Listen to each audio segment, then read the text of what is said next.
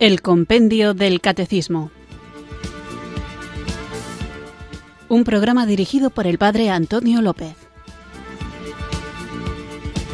Muy buenas tardes, queridos oyentes de Radio María. Recibido un cariñoso saludo desde Irurzun, en Navarra, quienes sintonizáis una tarde más esta cita diaria con la formación católica y sintonizáis el programa El Compendio del Catecismo, nuestro espacio diario en el que vamos repasando las distintas preguntas y respuestas que nos ofrece la Iglesia Católica en esta joyita que es el Compendio del Catecismo, el libro que el Papa Benedicto XVI regaló para que de una manera más compendiada, más sencilla, en un formato de preguntas y respuestas pudiéramos conocer lo que contiene el Catecismo Mayor, en el que se encuentra todo aquello que la Iglesia cree.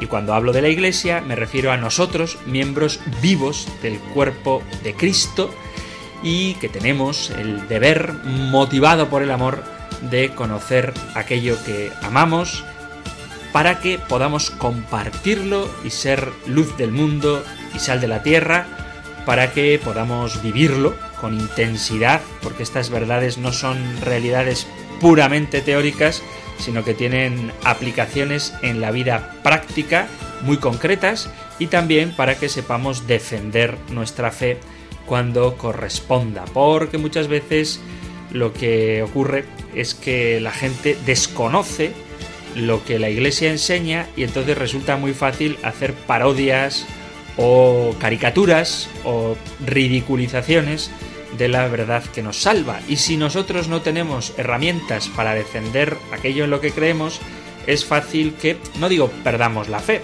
pero sí que perdamos la paz y nos pongamos nerviosos y tensos y faltemos a la caridad y esto no se puede permitir. ¿eh? La forma de responder con bondad, con amabilidad, con sencillez, con tranquilidad, con elegancia y sobre todo con claridad y caridad es que nosotros mismos estemos formados. Hace poco, dentro de la sección que a veces parece que inicia el programa de Noticias Peregrinas, leí un artículo de un padre que se declara ateo que estaba enfadado porque en un colegio concertado a su hija le enseñaron a creer en Dios y a identificar las imágenes de la Virgen María. ¡Wow! Qué terrible que en un colegio concertado, religioso, le enseñen a su hija a creer en Dios. Y entonces él cuenta que su empeño era convencer a su hija de 5 años de que Dios no existe. Bueno, esto es un ejemplo claro de esa libertad con la que algunos ateos pretenden educar a sus hijos, enviándolos a un colegio religioso, pero luego tratando de convencerle en casa de que lo que le han dicho en el colegio no es verdad. Pues no sé cómo acabará la historia de esta familia, pero probablemente o el padre va a acabar muy disgustado porque su hija mantendrá la fe, o la hija acabará muy desconcertada porque lo que le dicen en el colegio y lo que le enseña a su padre es distinto.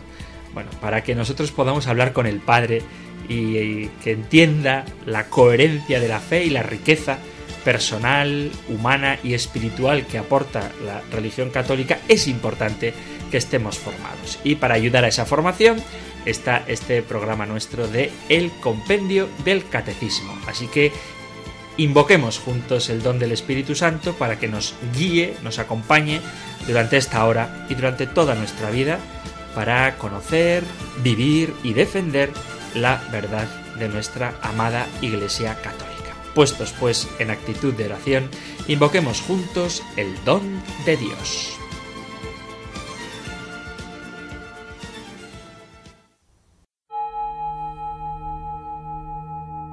Ven Espíritu,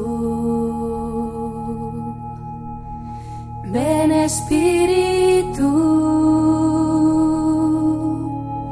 Ven Espíritu.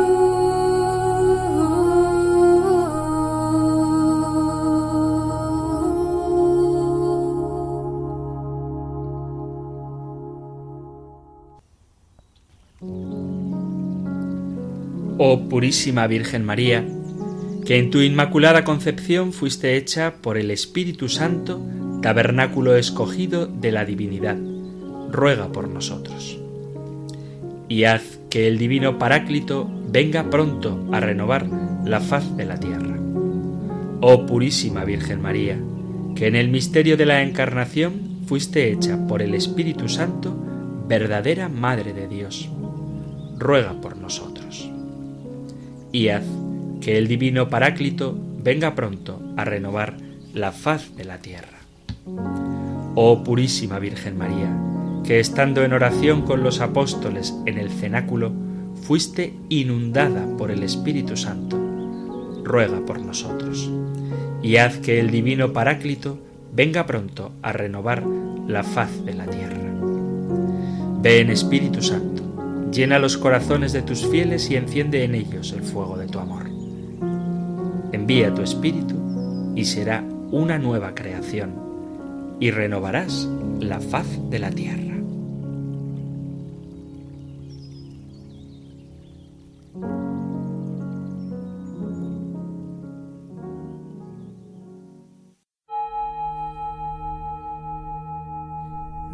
Espíritu, ven Espíritu, ven Espíritu.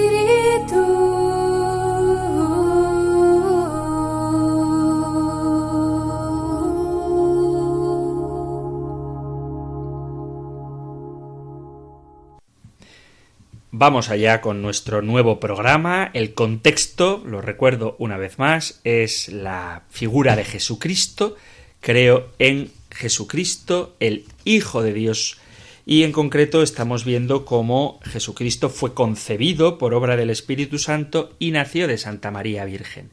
Y dentro, siempre hay que recordarlo, dentro del misterio de Cristo, enganchado con Él, inseparable de Él, aparece la figura gloriosísima de su Santísima Madre y Madre nuestra, la Virgen María. Hemos hablado del realismo de la Encarnación, que en el seno de María es donde se realizó.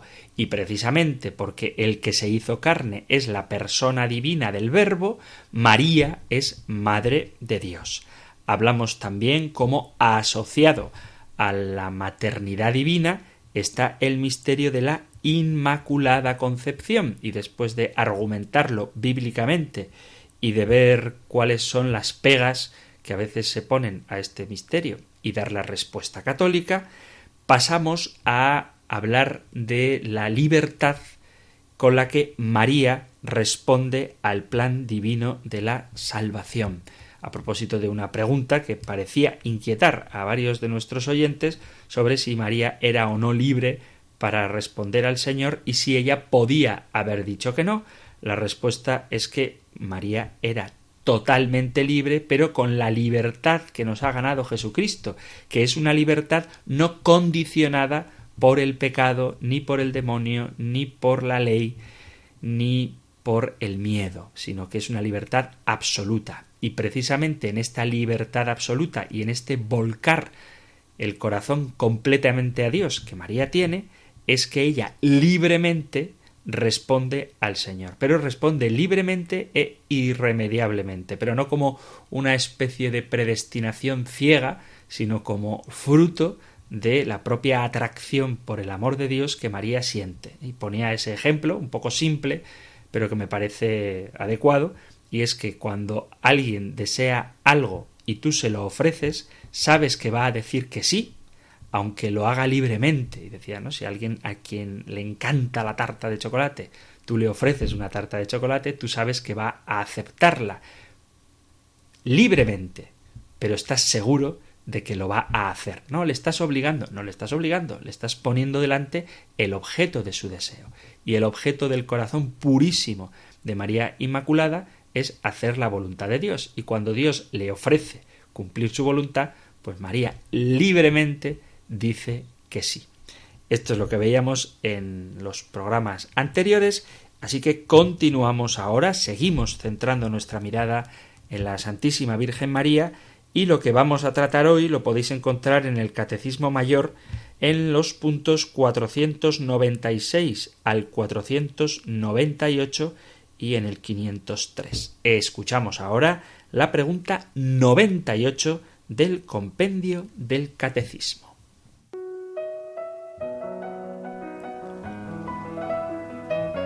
Número 98. ¿Qué significa la concepción virginal de Jesús? La concepción virginal de Jesús significa que éste fue concebido en el seno de la Virgen María sólo por el poder del Espíritu Santo sin concurso de varón. Él es el Hijo del Padre Celestial según la naturaleza divina e Hijo de María según la naturaleza humana. Pero es propiamente Hijo de Dios según las dos naturalezas al haber en él una sola persona, la divina.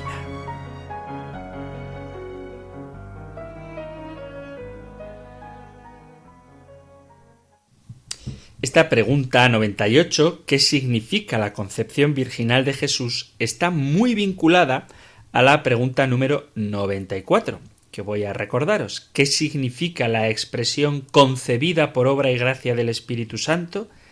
Que Jesús fue concebido por obra y gracia del Espíritu Santo significa que la Virgen María concibió al Hijo Eterno en su seno por obra del Espíritu Santo y sin la colaboración de varón el Espíritu Santo vendrá sobre ti, le dijo el ángel en la Anunciación. De tal manera que lo que la Iglesia afirma al hablar de la virginidad de María es que el Hijo de la Virgen María es el Hijo de Dios en su doble naturaleza, tanto en su naturaleza divina, eso es obvio, es el verbo que coexiste eternamente con el Padre desde siempre, pero también hijo de la naturaleza. Pero también María es madre. Pero también Dios es el Padre de la naturaleza humana de Jesús, de tal forma que la concepción de Jesús en el vientre de María concurrió sin participación de varón. El Evangelio de Lucas lo dice muy claro cuando afirma que María concibió al Hijo de Dios por obra del Espíritu Santo sin conocer varón. Esto lo podemos encontrar tanto en el Evangelio de Lucas, capítulo 1, versículo 34, como en el Evangelio de Mateo, capítulo 1, versículos 24 y 25. María era pues virgen antes del nacimiento de Jesús y permaneció virgen en el momento del parto y permaneció virgen después del parto. Esta verdad que vemos en los textos del Evangelio fue expresada por el concilio de Constantinopla en el año 553, que habla de María siempre virgen, y en el concilio lateranense del siglo VII, en el año 649, que nos enseñan que la Madre de Dios, María, concibió a su Hijo por obra del Espíritu Santo sin intervención de varón y que lo engendró incorruptiblemente, permaneciendo inviolada su virginidad también después del parto. Esto aparece en el credo y lo leemos también en la carta a los Gálatas en el capítulo cuarto, versículo cuarto. Al cumplirse la plenitud de los tiempos, envió Dios a su Hijo, nacido de una mujer, nacido bajo la ley, para que recibiéramos el ser hijos por adopción. Los acontecimientos de la concepción virginal de Jesús y el nacimiento de Jesús, sabéis que los encontramos en los primeros capítulos del Evangelio de Mateo y de San Lucas, que es donde se habla de lo llamado el Evangelio de la infancia. Y ahí es donde tenemos que ir para referirnos a estos misterios.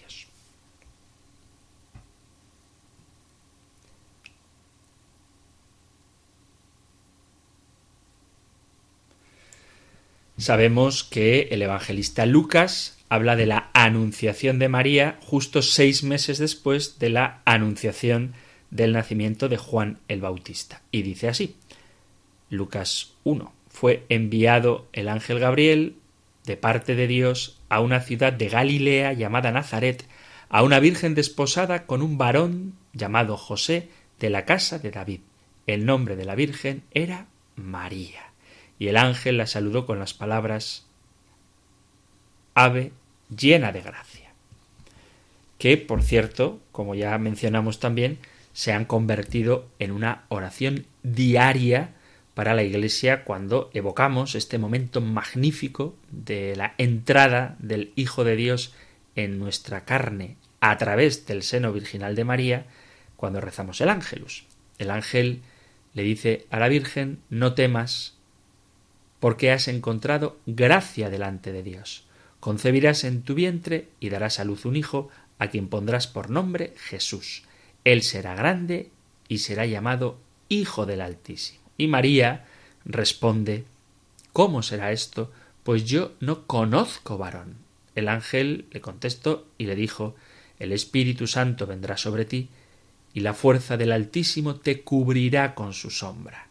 Y por eso el Hijo engendrado será santo, será llamado Hijo de Dios. El ángel presenta como un signo de esta realidad la maternidad ya inesperada de Isabel, la pariente de María, que a pesar de ser anciana, pues ha concebido un hijo en su vejez y añade una frasecita muy importante que dice para Dios nada hay imposible. Y María da esa respuesta que marcará toda su vida, como ya la venía marcando desde antes, pero ahora con una clara idea de cuál es su misión. He aquí la esclava del Señor, hágase en mí según tu palabra. Y este texto de Lucas, vuelvo a repetir, capítulo primero del Evangelio de San Lucas, es la base de lo que la Iglesia enseña sobre la maternidad y la virginidad de María, de la que nació Cristo, hecho hombre por obra del Espíritu Santo. El primer momento del misterio de la encarnación del Hijo de Dios se identifica con la concepción prodigiosa, milagrosa, obrada por el Espíritu Santo en el momento en el que María pronunció su sí, su hágase en mí según tu palabra. El evangelista perdón, el evangelista Mateo, estábamos hablando de Lucas, ahora el evangelista Mateo da algunos datos que Lucas no nos ha dado y describe las circunstancias que preceden al nacimiento de Jesús. Dice así el nacimiento de Jesucristo fue de esta manera. Estando desposada María, su madre, con José, antes de que conviviesen, se halló haber concebido María del Espíritu Santo. José, su esposo, siendo justo, no quiso denunciarla y resolvió repudiarla en secreto. Mientras reflexionaba sobre esto, he aquí que se le apareció en sueños un ángel del Señor y le dijo José, hijo de David, no temas recibir en tu casa a María, tu esposa, pues lo concebido en ella es obra del Espíritu Santo. Dará a luz un hijo, a quien pondrás por nombre Jesús, porque salvará a su pueblo de sus pecados.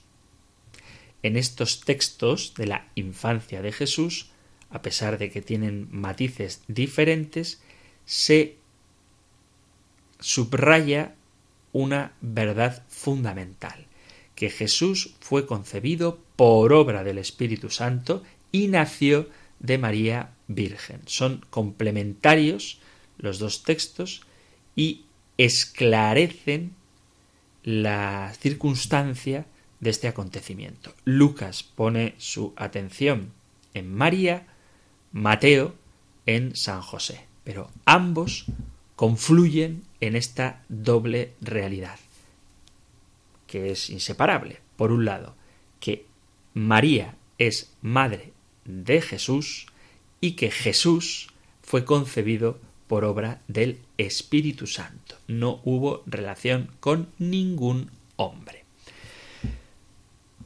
¿Por qué sabemos todas estas cosas de la infancia de Jesús? Pues probablemente la fuente de donde San Lucas saca toda esta información es la propia Virgen María, que como dice el propio Lucas en el Evangelio capítulo 2, versículo 19, obviamente de Lucas, dice, María guardaba todo esto y lo meditaba en su corazón. Y esta frase aparece dos veces en el Evangelio. Una en este pasaje que acabo de citar, Lucas 2, 19, y también cuando después de que Jesús desaparece y luego lo encuentran en el templo, vuelve a repetirse esta misma expresión en Lucas 2.51. El evangelista nos ofrece los elementos para identificar en la Madre de Jesús la fuente de su información para narrar el Evangelio de la infancia de Jesús. María, que guardaba todo en su corazón, probablemente dio testimonio tras la muerte y resurrección de su Hijo Jesús de lo que se refería a su propia persona y a su tarea como madre de toda la Iglesia. Cuando María está junto con los apóstoles, cuando la Iglesia comienza su andadura y empieza a predicar a Jesucristo muerto por nosotros y resucitado, es que empiezan a surgir los textos del Nuevo Testamento y comienza también la primerísima tradición cristiana, que la tradición es aquello que la Iglesia ha ido viviendo incluso desde antes de que se pusieran por escrito los relatos de la vida de Jesús. Y en esa fuente de esa tradición podemos encontrar seguro las narraciones que la propia Virgen María hacía a sus apóstoles, a los apóstoles de su Hijo, a quienes ella misma adoptó como hijos. La concepción virginal, la virginidad de María, es muy importante desde el punto de vista teológico. No es una cuestión de que la Iglesia está obsesionada con el sexo y entonces piensa que el sexo es malo y por eso ponen a María como virgen. Eso es un disparate. La virginidad de María no tiene nada que ver con el hecho de que se piense, porque no se piensa, que las relaciones dentro del matrimonio sean malas, sino que tiene que ver con la persona de Jesús y la misión de María. Ya tendremos ocasión de hablar de esto porque el siguiente punto del compendio del catecismo sigue proponiéndonos centrarnos en la virginidad de María. Pero decía que tiene mucha importancia teológica la concepción virginal de María porque manifiesta el origen divino del Hijo de María. Si María hubiera concebido por la relación con José, Jesús no sería el Hijo de Dios, sería el Hijo de José. Y Jesús no sería persona divina, sería persona humana. Y aquí entraríamos en herejías de las que ya hemos hablado, como el adopcionismo o este tipo de ideas que para tratar de hacer comprender cómo es posible que Dios se haga hombre, dicen pues que en un momento determinado el Espíritu de Dios poseyó al hombre Jesús o que Jesús era un hombre especial. No, Jesús es Dios, hecho carne. Y como es Dios, la paternidad del Hijo de Dios no puede estar delegada en ningún hombre. Por eso, que Jesús no tenga padre terreno, porque ha sido engendrado sin intervención de varón, pone de relieve la verdad de que Él es el Hijo de Dios, de modo que cuando asume la naturaleza humana, su Padre sigue siendo exclusivamente Dios Padre. La revelación de la intervención del Espíritu Santo en la concepción de Jesús indica el comienzo en la historia del hombre de la nueva generación espiritual que tiene un carácter estrictamente sobrenatural. Es decir, que Jesucristo es espiritual, la generación, el nacimiento del hombre espiritual. Os leo la primera carta a los Corintios capítulo 15 a partir del versículo 45, dice así Efectivamente, así está escrito. El primer hombre, Adán, se convirtió en ser viviente, el último Adán en espíritu vivificante, Pero no fue primero lo espiritual, sino primero lo material y después lo espiritual. El primer hombre que proviene de la tierra es terreno, el segundo hombre es del cielo. Como el terreno, así son los terrenos, como el celestial, así son los celestiales. Y lo mismo que hemos llevado la imagen del terreno, llevaremos también la imagen del celestial. Ojo que cuando he hablado de la generación del hombre espiritual, no me refiero a espiritual en contra o opuesto a carnal, sino espiritual en el sentido de que se deja guiar por el espíritu. Porque vuelvo a insistir en que nosotros creemos que realmente Jesucristo se ha hecho carne. Entonces, el hecho de la encarnación de Jesús en el seno de María es el comienzo de la historia del hombre de la nueva generación espiritual, sobrenatural, pero no opuesta a material, sino dominada, guiada por el Espíritu Santo. Por eso cuando hablo de espiritual, lo mismo cuando se habla de vida espiritual, no se refiere simplemente a que es lo, lo del alma sin tener en cuenta lo del cuerpo, sino que cuando hablamos de espiritual nos referimos al Espíritu Santo. De este modo, el Dios uno y trino se comunica a su criatura mediante el Espíritu Santo. Es el misterio al que podemos aplicar las palabras del Salmo que hemos rezado hoy mismo en la oración inicial, envía tu espíritu y serán creados y renovarás la faz de la tierra. Por eso vuelvo a insistir que cuando digo espiritual me refiero a esa renovación que el Espíritu Santo realiza en toda la humanidad, también en su dimensión física.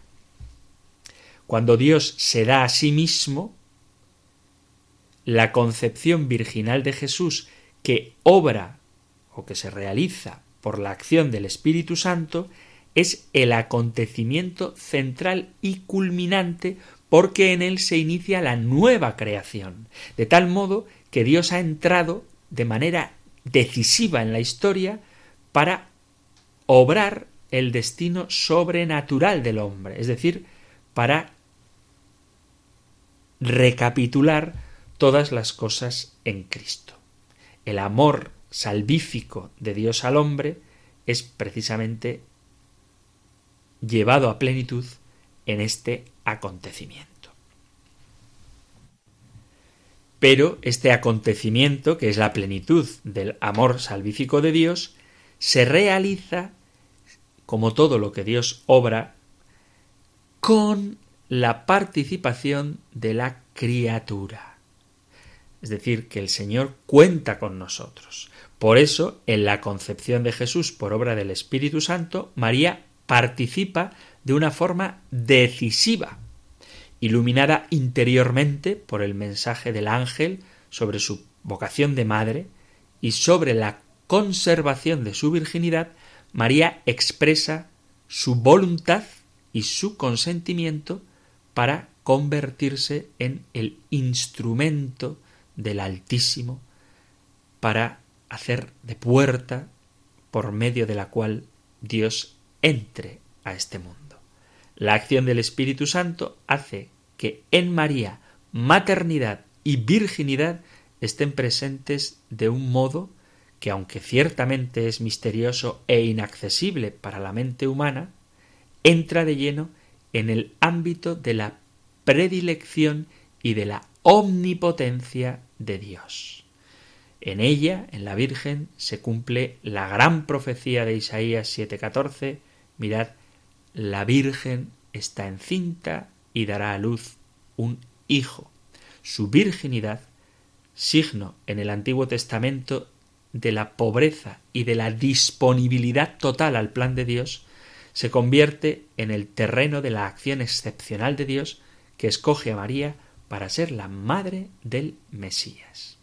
Y esta excepcionalidad de María, esta predilección, esta elección de María, la podemos encontrar en las genealogías tanto de Mateo como de Lucas. Cuando leemos el Evangelio, en el texto de Mateo se comienza con la genealogía de Jesús y se hace un elenco que parte de Abraham y de las generaciones masculinas A Mateo lo que le importa es manifestar la paternidad legal de San José para que se vea que la descendencia de Jesús, de Abraham y de David, y por consiguiente la legitimidad de su calificación como Mesías. Sin embargo, y esto es muy importante, al final de la genealogía de Jesús rompe un poco con la dinámica. Vamos a leerla, aunque ya creo que alguna vez la hemos leído entera, pero voy a volver a hacerlo. Siempre es un reto leer la genealogía de Jesús sin equivocarse en nada.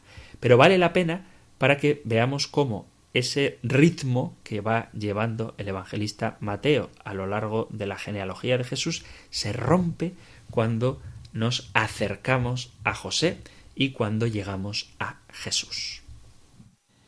Leo pues el comienzo del Evangelio de San Mateo. Libro del origen de Jesucristo, hijo de David, hijo de Abraham. Abraham engendró a Isaac, Isaac engendró a Jacob, Jacob engendró a Judá y a sus hermanos. Judá engendró de Tamar a Farés y a Zará. Farés engendró a Esrón. Esrón engendró a Arán. Arán engendró a Aminadab. Aminadab engendró a Naasón. Naasón engendró a Salmón. Salmón engendró de Rahab a Booz. Booz engendró de Ruth a Obed. Obed engendró a Jesé. Jesé engendró a David, el rey. David, de la mujer de Urías, engendró a Salomón. Salomón engendró a Roboán, Roboán engendró a Abías, Abías engendró a Asaf, Asaf engendró a Josafat, Josafat engendró a Jorán, Jorán engendró a Ocías, Ocías engendró a Joatán, Joatán engendró a Acaz, Acaz engendró a Ezequías, Ezequías engendró a Manasés, Manasés engendró a Amós, Amós engendró a Josías. Josías engendró a Jeconías y a sus hermanos cuando el destierro de Babilonia. Después del destierro de Babilonia, Jeconías engendró a Salatiel. Salatiel engendró a Zorobabel. Zorobabel engendró a Abiud. Abiud engendró a Eliaquín. Engendró a Azor. Azor engendró a Sadoc. Sadoc engendró a Aquín. Aquín engendró a Eliud. Eliud engendró a Eleazar. Eleazar engendró a Matán, Matán engendró a Jacob, y Jacob engendró a José, el esposo de María, de la cual nació Jesús llamado Cristo. He leído toda la genealogía porque así queda clarísimo, incluso auditivamente, cómo el estilo de narración que lleva San Mateo es que fulanito engendró a Menganito, Zutanito a Josefito, ¿eh? va diciendo tal padre engendró a tal hijo. Sin embargo, cuando llegamos a Jacob, dice, y Jacob engendró a José, ahí mantiene el estilo, el ritmo, pero luego dice, Jacob engendró a José, el esposo de María, de la cual nació Jesús, llamado Cristo.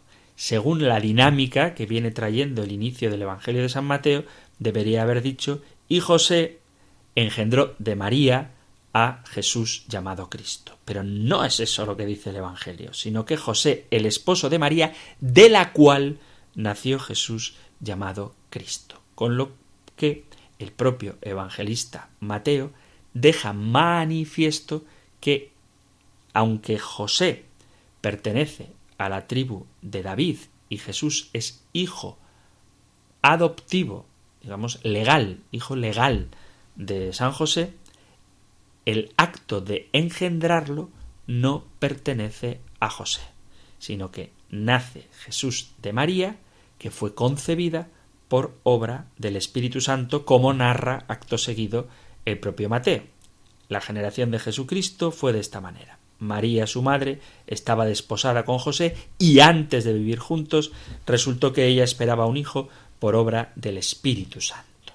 Y así como el evangelista Mateo va de Abraham a Jesús, el evangelista Lucas, en su genealogía, va de Jesús hasta Adán, de tal manera que quiere mostrar el vínculo de Jesús con todo el género humano. María como colaboradora de Dios, al dar a su eterno Hijo la naturaleza humana, ha sido el instrumento de la unión de Jesús con toda la humanidad.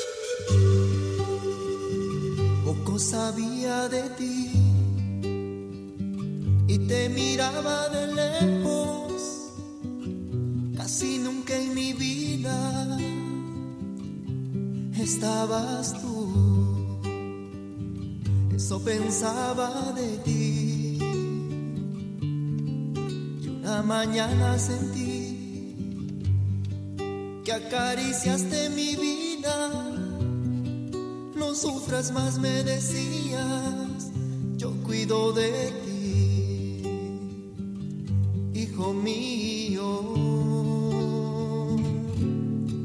Y sentí tu presencia en mí. amor, esa paz me dio.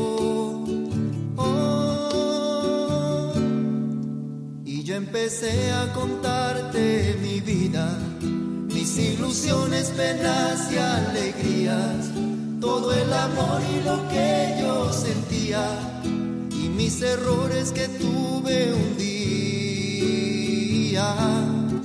y empecé a llorar ese instante.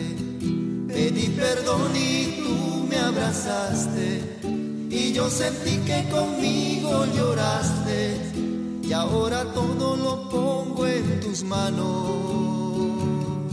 que intercedas por mí.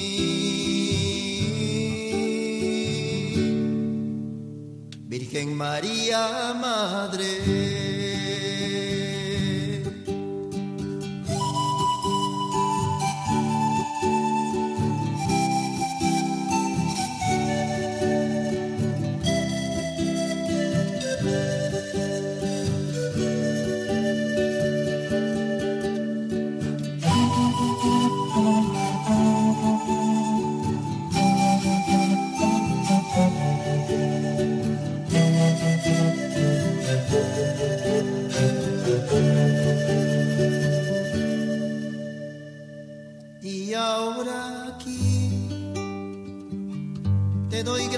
Madre mía, por acariciar mi vida y llamarme así, hijo mío.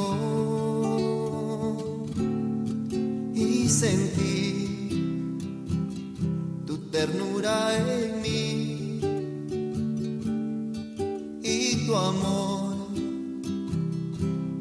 paz me dio.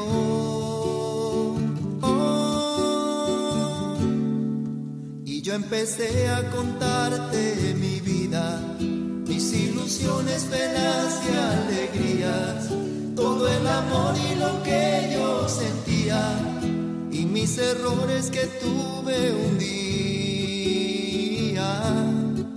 Y empecé a llorar ese instante, pedí perdón y me abrazaste, y yo sentí que conmigo lloraste y ahora todo lo pongo en tus manos, que intercedas por mí.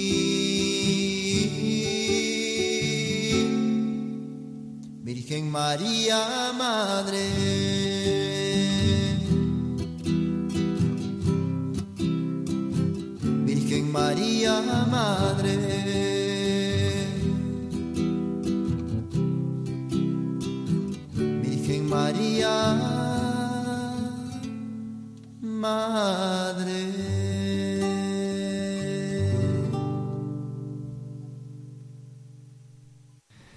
Está sintonizando la emisora de la Virgen, Radio María, y el programa El Compendio del Catecismo, nuestro espacio diario de formación en el que recorremos las preguntas del libro El Compendio del Catecismo del que toma nombre el programa.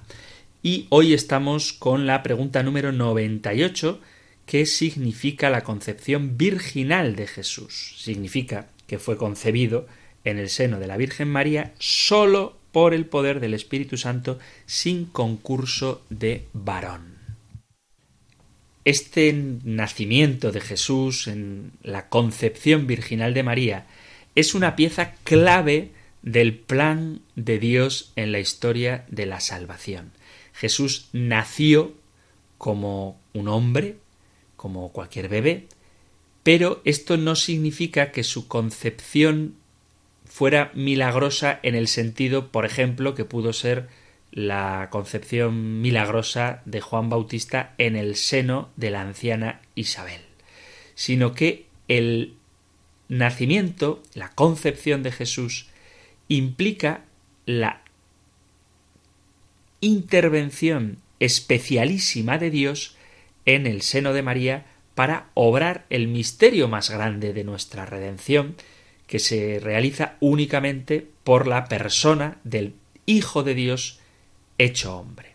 Y por eso hay que aclarar que cuando nosotros hablamos del nacimiento de Jesús, no estamos diciendo que María le dio el ser a Jesús, porque Jesús existe desde siempre, pero sí que María, por acción del Espíritu Santo, le dio la humanidad. Su concepción, por tanto, no marca el inicio de su existencia, sino que marca el inicio de su naturaleza humana. Ya hemos citado que la Sagrada Escritura, tanto Isaías como Mateo o Lucas, nos hablan de este acontecimiento, pero Jesús no deja de referirse siempre a Dios como su Padre, y por tanto Jesús es consciente de que Dios es su Padre, no José. Él tiene clara su concepción virginal sin concurso de varón. Esto lo podemos encontrar, por ejemplo, en el Evangelio de San Juan, en el capítulo 8. Leo en el versículo 19, dice que los judíos le preguntaron ¿Dónde está tu Padre? Jesús contestó Ni me conocéis a mí ni al Padre. Si me conocierais a mí, conoceríais también a mi Padre. Y en el versículo 40 del mismo capítulo 8 de San Juan dice, Sin embargo, tratáis de matarme a mí, que os he hablado de la verdad que le escuché a Dios, y eso no lo hizo Abraham. Vosotros hacéis lo que hace vuestro padre. Le replicaron, Nosotros no somos hijos de prostitución. Tenemos un solo Padre, Dios. Jesús les contestó, Si Dios fuera vuestro Padre, me amaríais, porque yo salí de Dios y he venido. Pues no he venido por mi cuenta, sino que Él me envió. O sea que Jesús sabe quién es su Padre. Y así como la Escritura sí que llama a María Madre de Jesús, ni el propio Jesús ni la Escritura llaman nunca a José Padre de Jesús, excepto los vecinos que creían que Jesús era Padre, perdón, que José era el Padre de Jesús. Dicho esto, vamos ahora a tratar de responder a una pregunta que mm, llegó por el WhatsApp, si no recuerdo mal, que plantea si es correcto hablar de María como esposa del Espíritu Santo.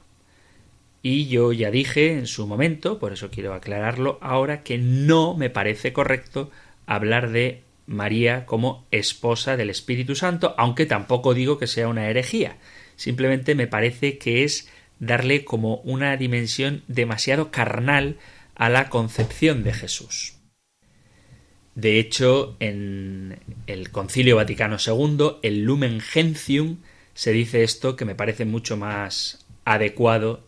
Dice, la relación de la Virgen María con Dios, con las tres divinas personas, es tan única, tan sublime, tan inefable, que ella, la Virgen, es llamada la Madre de Dios Hijo, la hija predilecta de Dios Padre y el templo del Espíritu Santo. Esta frase sí que me gusta. aquí no le saco, faltaría más, ¿no? Al Concilio Vaticano II, en Lumen Gentium, en el punto número 53, habla de María como Madre de Dios Hijo, aquí no hay ningún debate, la hija predilecta de Dios Padre, claro, decir María, hija de Dios Padre, pues todos los bautizados somos hijos de Dios Padre, en Jesucristo, pero María de una manera especial, porque es ella la que nos ha dado a Jesucristo, por eso se habla de María como la hija predilecta de Dios Padre y, esto sí, el templo del Espíritu Santo. Nunca en la historia ha habido una relación tan íntima, tan honda, tan total y tan real entre Dios y ninguna otra criatura como ha sucedido en el caso de la Virgen María. Dios, Padre, Hijo y Espíritu Santo, el Dios cristiano, el Dios que se ha revelado, el Dios en el que nosotros creemos, el Dios Trinidad, envía al ángel Gabriel y le pide a María que acepte que por su medio la segunda persona de la Santísima Trinidad asuma la naturaleza humana. Y ella, en esa frase maravillosa, he aquí la esclava del Señor, hágase en mí según tu palabra, acepta que el poder del Espíritu venga sobre ella. El Espíritu Santo, Señor y dador de vida, es enviado para crear, y cuidado con esta palabra que es muy importante, para crear en el vientre de María, haciendo que ella conciba al Hijo Eterno del Padre, con una humanidad como la de ella, y por eso el Espíritu Santo decimos que es esposo de la Virgen. Los relatos evangélicos presentan la concepción virginal como una obra divina, como una obra de Dios. Y ese milagro lo hace Dios porque para Dios, como dice en ese mismo contexto, nada hay imposible. No podemos entenderlo, pero la escritura nos dice que para Dios, que Dios, para quien nada hay imposible, realiza este milagro. Entonces,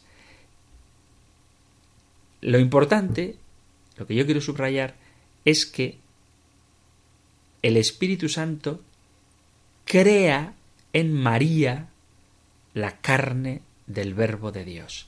Y cuando digo crea, lo digo en oposición a la expresión engendra.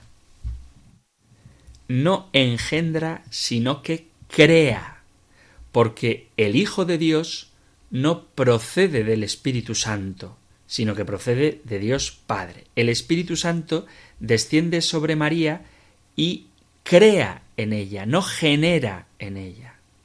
No sé si me explico. O sea, por decirlo de alguna forma, aunque suene un poco bruta, pero creo que a veces lo bruto, precisamente por ser así, es más comprensible, el Espíritu Santo no deja embarazada a María, sino que el Espíritu Santo lo que hace es crear en el seno de María al Verbo de Dios, a Jesucristo, la naturaleza humana de Jesucristo. Pero no la deja embarazada el Espíritu Santo, sino que crea en ella. Por eso me da un poco de reparo cuando se utilizan expresiones demasiado carnales para expresar realidades espirituales. Entonces, a veces hay un debate, ¿no? Sobre si el, el, como el gen, el cromosoma X, el cromosoma Y es de la Virgen y el otro cromosoma es del Espíritu Santo. No es así la cosa. A veces se, pretende como carnalizar demasiado un acto sobrenatural como este en el que lo que nosotros aceptamos es que Jesucristo entero, o sea, el verbo de Dios, no es que María puso el óvulo y es perdonad ¿eh? el lenguaje, pero es que es lo que hay que evitar precisamente, que María puso el óvulo y el Espíritu Santo puso el espermatozoide, eso no es así. Eso sería no entender lo que significa el milagro de la encarnación, porque estaríamos tratando de naturalizar algo que es esencialmente sobrenatural. El gran milagro consiste en que en el seno de María se ha creado la naturaleza humana del Verbo de Dios, es decir, se ha creado a Jesucristo. Es verdad que en un sentido, si queréis, devocional, se puede hablar de María como esposa del Espíritu Santo, pero no en una relación conyugal, porque además María tiene un esposo, que esto estaría también en el programa anterior y hablaremos de ello en el próximo programa. María ya tiene un esposo y su esposo es San José, que es verdaderamente esposo de la Virgen María. Es que además si aceptamos que el Espíritu Santo dejó embarazada a María, en el fondo estaremos cayendo en una de esas mitologías, esos mitos paganos, según los cuales los dioses engendran hijas o hijos con las mujeres de los hombres. Según esto, parece que el Espíritu hace de Padre de Jesús, como si completara el genoma humano de Cristo a partir de la célula germinal de María, lo que decía antes. Estamos en un terreno casi mítico, donde habría un semidios que tiene parte de Dios, lo que el Espíritu Santo ha puesto, y parte de hombre, lo que María ha puesto. Y nosotros no creemos que en Jesucristo haya parte de Dios y parte de hombre. Nosotros lo que creemos es que en Jesucristo está Dios 100%, completamente Dios, y hombre 100% verdaderamente hombre.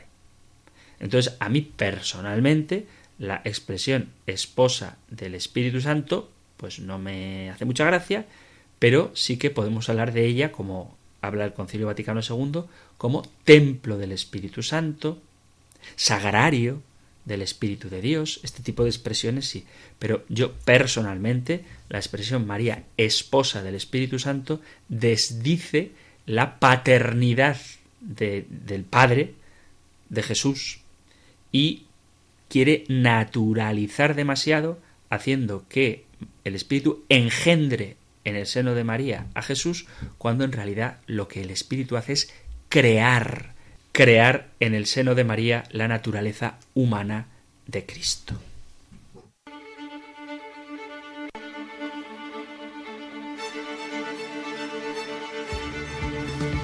Queridos amigos, queridos oyentes de este espacio del compendio del catecismo, se nos acaba el tiempo, espero que haya quedado al menos mi opinión con respecto a la relación de esponsalidad entre María y el Espíritu Santo, que yo no lo veo, pero esta es mi explicación, espero que os sirva y rápidamente os respondo también a una pregunta que llegó por correo electrónico. La pregunta es muy corta, la respuesta también será muy corta. La pregunta dice, ¿los homosexuales están poseídos de espíritus homosexuales? La respuesta rotundamente es que no.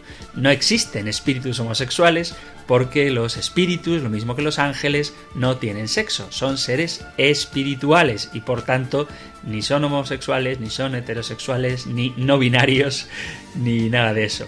Probablemente los fanáticos de las ideologías de género a lo mejor se inventan ahora el género angelical. Bueno, pues a su imaginación se lo dejo. Pero en cualquier caso no, los ángeles ni los demonios tienen sexualidad. Lo que es verdad es que los homosexuales, igual que los heterosexuales, somos todos tentados de lujuria, eso sí, pero no porque haya espíritus demoníacos específicos para homosexuales. El demonio quiere que nos alejemos de Dios, que busquemos nuestra felicidad fuera de Él y para ello recurrirá pues a la lujuria, a la avaricia, a la soberbia, a cualquiera de los pecados capitales o de los pecados concretos que nos puedan apartar del plan de Dios para nuestra vida. Esa es la intención del demonio y de los demonios que no conocen el placer sexual y por tanto no sienten nada que pueda identificarles como homosexuales. Así que esto es lo que le digo a nuestro oyente.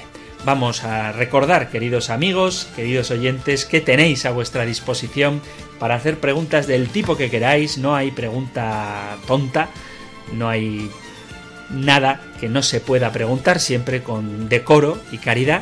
Y yo estaré encantado de responder hasta donde me da el intelecto lo mejor que pueda. Os recuerdo, como digo, que podéis poneros en contacto siempre que queráis a través del correo electrónico compendio arroba o también podéis hacerlo dejando un texto o un mensaje de audio al número de WhatsApp, solo para WhatsApp, 668-594-383. 668-594-383, el teléfono de WhatsApp, o correo electrónico compendio arroba radiomaria.es para todo lo que queráis compartir con el programa. Ahora, para terminar, como cada día, con la bendición del Señor, abrimos la Biblia por el libro de los números en el capítulo sexto y os doy la bendición con la que Moisés bendice a los hijos de Israel. El Señor te bendiga y te proteja, el Señor ilumine su rostro sobre ti y te conceda su favor, el Señor te muestre su rostro y te conceda la paz. Muchísimas gracias por estar ahí, gracias por escuchar este programa del Compendio del Catecismo y si queréis volveremos a encontrarnos en un próximo programa. Un fuerte abrazo. El Compendio del Catecismo. Un programa dirigido por el Padre Antonio López.